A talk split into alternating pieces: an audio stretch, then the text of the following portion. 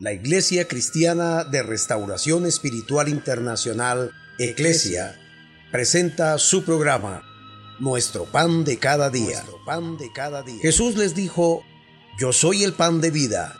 El que a mí viene nunca tendrá hambre, y el que en mí cree no tendrá sed jamás.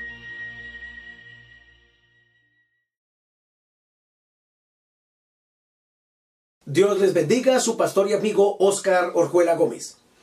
Estamos muy felices de poder avanzar en este curso maravilloso del discipulado y en esta ocasión vamos a referirnos a la condenación eterna. Este es uno de los temas que muchas personas no quieren tratar precisamente porque suponen que si hablan a sus familiares, a sus seres queridos de una condenación eterna, dirán que eso no es tener misericordia, amor, ni querer el bien para ellos.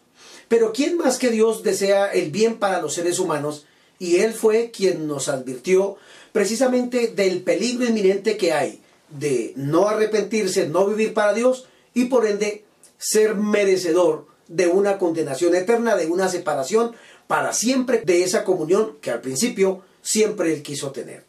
Por tanto, este tema que vamos a tratar hoy, la condenación eterna, tiene que ver precisamente con lo que la palabra de Dios dice. Son centenares de textos que hablan de la condenación, tanto en el Antiguo Testamento como en el Nuevo Testamento. Pudiéramos decir que miles de textos van a apuntar exactamente hacia ese tema, pero que lo vamos a resumir de una manera sencilla, pero sin que nos quede nada por fuera del contexto de lo que es realmente el pecado. Ya hemos dicho que Dios creó a los seres angelicales y que el primer pecado se efectúa en el cielo. Ahora viene otra escena y es que Dios crea este universo, crea al hombre, Adán y Eva. Eso lo registra la palabra del Señor en el Génesis capítulo 1 y 2. En el capítulo 3 vemos lo que sucedió con el hombre precisamente porque Satanás, la serpiente antigua, el dragón, el diablo, nuestro enemigo, el adversario, el acusador, está allí en Edén. ¿Y para qué está él allí haciendo presencia? Fue arrojado por tierra. Jesucristo lo expulsó del cielo, ya lo hemos visto. Ahora hay en la escena del planeta Tierra el hombre y la mujer, con una ordenanza de parte de Dios. Dios le dice al hombre, para que tengan esa plena comunión, de todos los árboles que hay en el huerto pueden comer. Pero del árbol que está en el medio del huerto, el árbol de la ciencia del conocimiento del bien y del mal, de ese fruto no comeréis el día que de él comiereis ciertamente moriréis.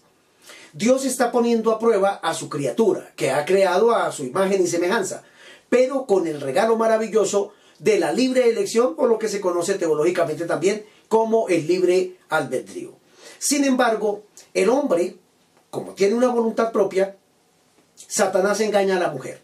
Le hace pensar, como dice el capítulo 3, que el árbol era codiciable y que era hermoso, que era agradable. Eva toma de ese fruto del árbol, engañada por el diablo, que siembra la primera mentira en el ser humano. ¿Qué le dice? Le dice con que Dios os dijo que no podían comer de ningún fruto. Es decir, eso fue una mentira porque Dios no dijo eso. Dios dijo que de todos los árboles podían comer. Solamente que del fruto del árbol de la ciencia del bien y del mal no comerían.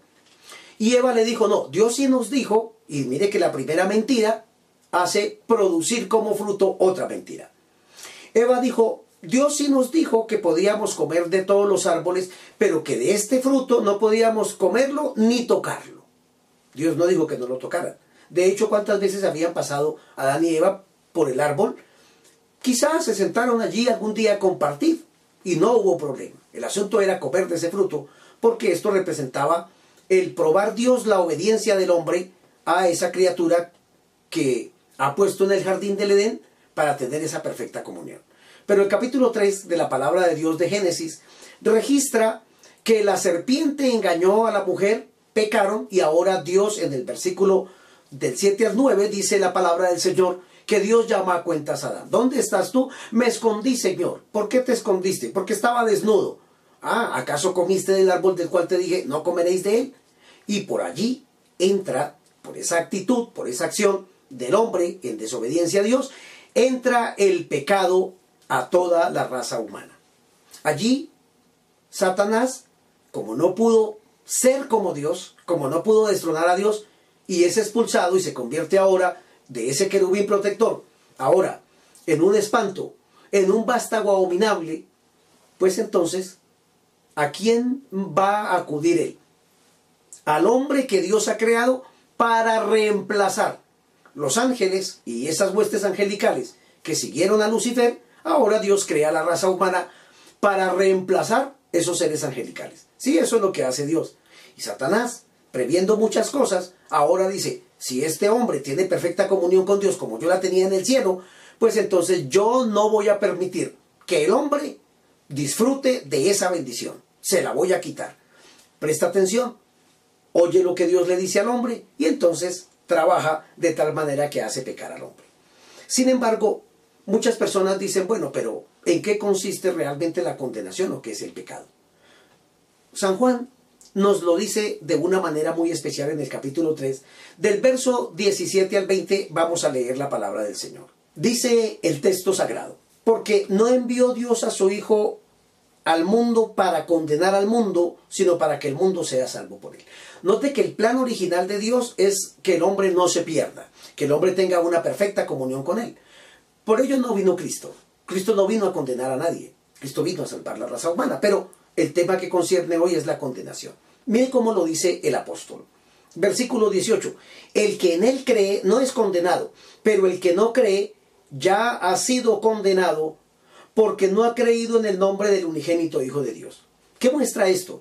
Que el solo hecho de no creer en Jesucristo como el Salvador, como la redención para nosotros, es estar condenado. Por tanto, quien me escucha, si usted dice, yo no creo en Jesucristo, si he escuchado de él, por haber escuchado de él y no creer en él, ya está condenado. No lo digo yo, lo dice la escritura. Verso 19. Para que le quede más claro. ¿Qué es la condenación? San Juan lo dijo de esta manera. Esta es la condenación. Que la luz vino al mundo y los hombres amaron más las tinieblas que la luz porque sus obras eran malas. Es decir, el ser humano por naturaleza caída, no reconoce, sí, yo soy un pecador, yo he hecho lo malo delante de Dios, yo necesito volverme a Dios, yo necesito cambiar mi actitud, yo necesito que Dios me perdone. No, el ser humano dice, yo vivo así, yo soy así, yo mando en mi vida, yo hago con mi vida lo que yo quiera. La condenación es precisamente eso. La luz vino al mundo, Jesucristo es la luz del mundo, pero los hombres no aceptaron la luz.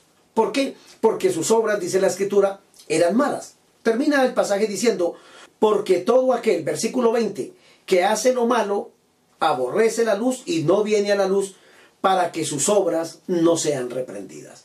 Es exactamente lo que acontece en la actualidad y ha pasado en todos los tiempos. Cuando alguien nos ha compartido o nos compartió de Dios, nosotros lo rechazamos inmediatamente porque no queríamos que nadie descubriera nuestra vida pecaminosa. Es decir, a usted no le interesa qué hago yo con mi vida, déjeme vivir como yo quiera, yo no me meto en su vida, usted no se meta en la mía. Es porque el hombre caído, el hombre sin Dios, no quiere que sus obras pecaminosas salgan a la luz. ¿Para qué? Porque sabe que si se las sacan a la luz, pues se las van a tener que reprender, se las van a corregir, se las van a condenar y el hombre sin Dios vive saturado de maldad, de pecado. De hecho, desde el principio el Señor dijo, antes de enviar el diluvio universal, el pensamiento de los seres humanos solamente de continuo es el mal.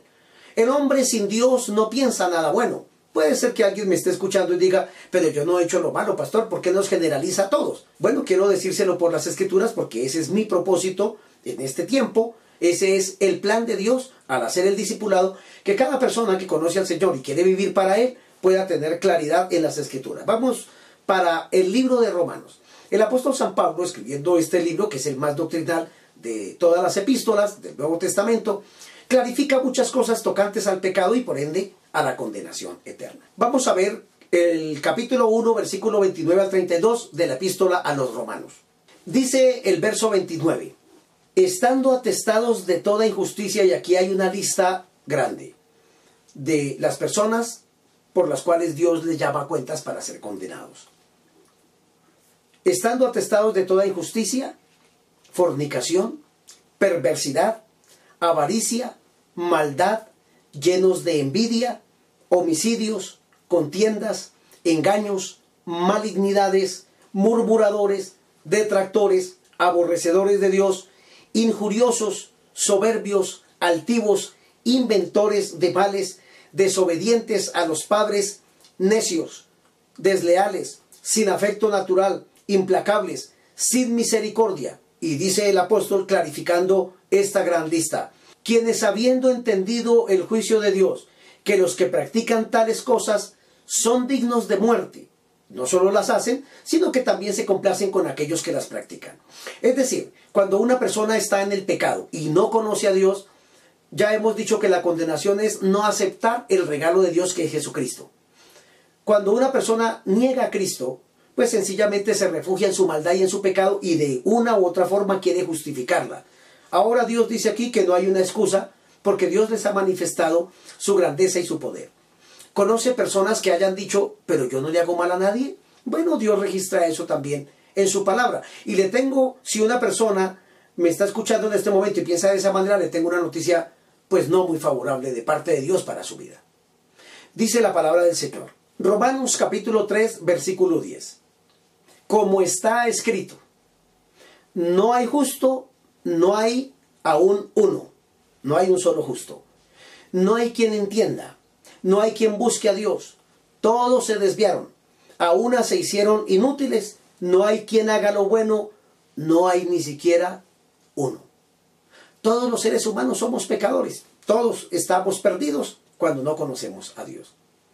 San Pablo, en esta epístola, ahonda mucho más dentro de estos primeros capítulos, precisamente hablando de cómo el hombre es atrapado por el mal, queriendo justificar su pecado, pero que Dios allí está diciendo, justo no hay uno solo. Todos están bajo condenación y bajo pecado. Dice algo más la palabra del Señor. Capítulo 3, el versículo 23. Por cuanto todos pecaron y están destituidos de la gloria de Dios. Es decir, todo aquel que se reconoce que es un pecador está destituido de la gloria de Dios, de vivir para Dios, de estar con Él, de tener comunión con Él. No funciona de esa manera. Yo no puedo vivir para Dios y estar con Dios si vivo en el pecado. O le sirvo a un Señor, que es el pecado en este caso para la muerte, o le sirvo a Jesucristo para la justicia, habiéndome Él perdonado. Pero estoy hablando de la condenación del alma. Dice más adelante otro pasaje. Dice Romanos capítulo 6, versículo 23, porque la paga del pecado es muerte, mas la dádiva de Dios es vida eterna en Cristo Jesús. Note que el pasaje dice que la paga del pecado es morir. Y morir significa separación eterna con Dios. El hombre ha pecado, el hombre ha fallado, el hombre ha infringido las leyes de Dios, ha violado las normas de Dios que ha establecido para que él viva y tenga comunión con su Creador. Por ende, la muerte entra al hombre, cobija al mundo entero y tristemente esto lo llevará a una condenación eterna. Algo más dijo el apóstol en el capítulo 5, el verso 12. Por tanto, como el pecado entró en el mundo por un hombre y por el pecado la muerte, así la muerte pasó a todos los hombres por cuanto todos pecaron. Es decir, nadie se escapa de esto. Hoy en día hay tanto engaño en medio de el marketing que cobija el mundo entero a través de este compromiso de que las personas compren mercaderías de unas y de otras.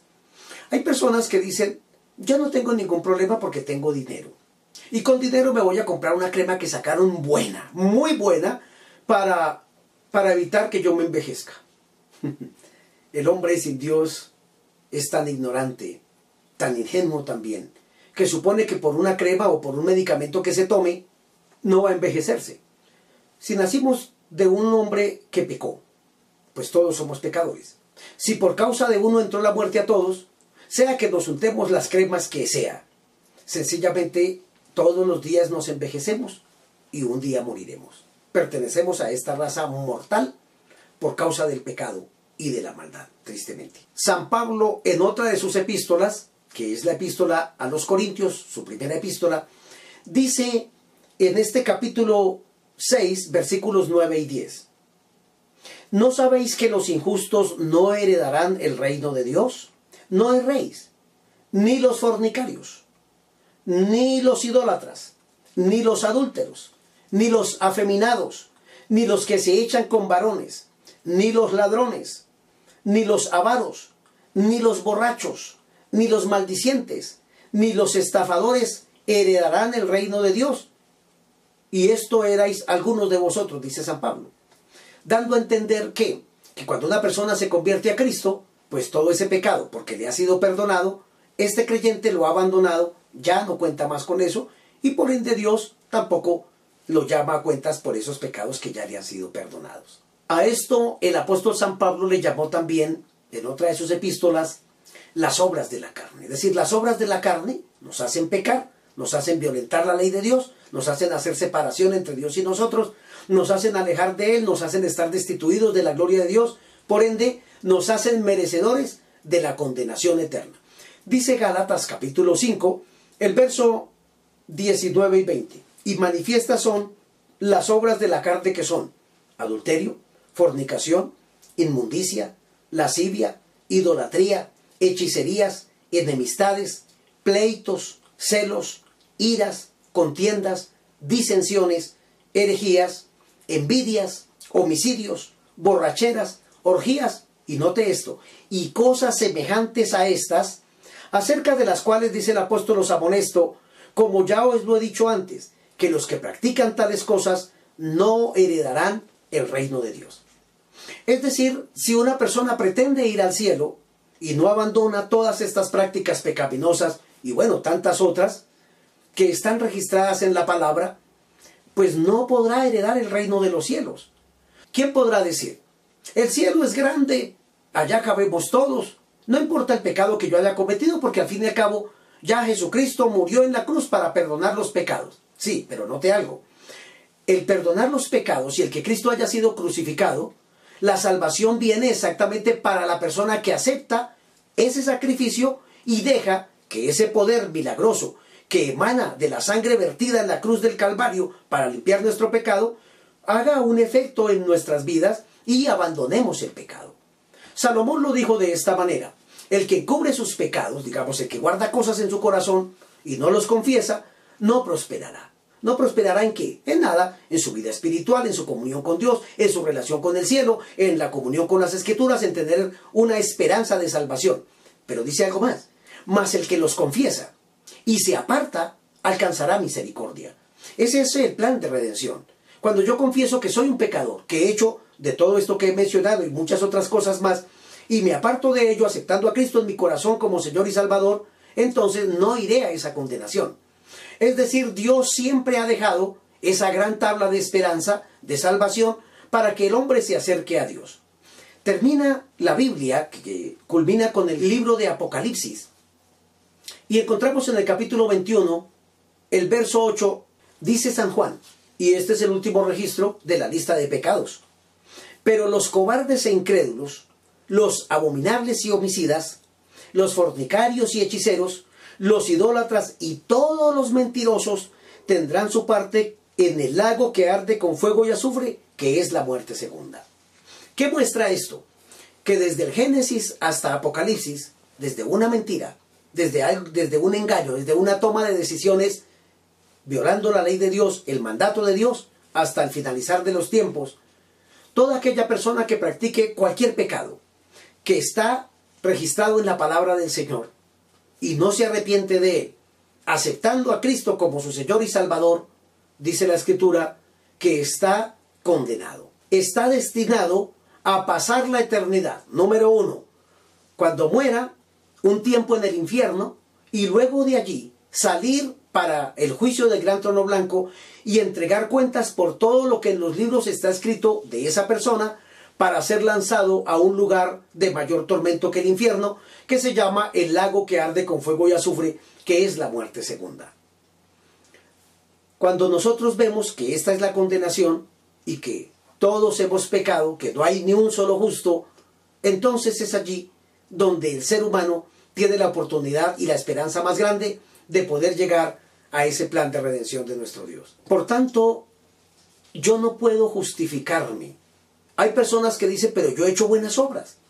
Yo ayudo al pobre, al necesitado, al menesteroso, no digo vulgaridades, no trato mal a mi esposa, no maltrato a mis hijos. De hecho, los amo tanto que yo los dejo que ellos hagan todo lo que quieran. nunca me porto mal, no soy borracho, no soy pernicioso, no tengo vicios, hago buenas obras. Bueno, también le tengo una noticia para estas personas que suponen que por hacer buenas obras van a heredar el reino celestial. San Pablo lo dijo en la epístola a los Efesios. Dice el apóstol San Pablo, versículo 8, porque por gracia sois salvos por medio de la fe, y esto no es de vosotros, pues es don de Dios. Es decir, yo puedo hacer todas las buenas obras en la tierra, que no son malas hacerlas, pero por obras no me puedo salvar. Digámoslo de esta forma legal. Si Jesucristo es Dios y tiene que hacerse hombre, tiene que encarnarse, tiene que hacerse un hombre, crecer, sufrir, ser tentado, padecer en todo e ir a un sacrificio, e ir a la cruz. La pregunta es, ¿queda anulado el sacrificio de Cristo porque yo le di pan al menesteroso y necesitado? Porque le hice un favor a una persona, es decir, que es más importante ayudar a mi prójimo que el sacrificio que le costó a Jesucristo morir en la cruz del Calvario. Eso es lo que mucha gente pretende. Yo soy salvo y Dios me espera en el cielo porque he hecho buenas obras. Lo que está diciendo es, de nada me importa ni me sirve el sacrificio que Cristo haya hecho derramando su sangre, porque al fin y al cabo yo ayudé a una persona. Bueno, la palabra de Dios dice que somos salvos por gracia. ¿Qué es la gracia? La gracia es un favor inmerecido, es decir, yo no lo merezco. Pero Dios me quiso dar ese regalo de salvarme gratuitamente. Claro, gratuitamente no significa que no tenga un valor. A Él le costó todo. A mí no me cuesta nada. Yo tenía que ir a la cruz para morir por mis pecados. Pero Jesucristo viendo que yo no puedo ni derramar sangre limpia, pura, porque soy un pecador. Dos, que no puedo dejar de practicar todos estos pecados porque estoy atrapado por la ley del pecado que entró en el ser humano. Él toma mi lugar y dice, tú no lo puedes hacer.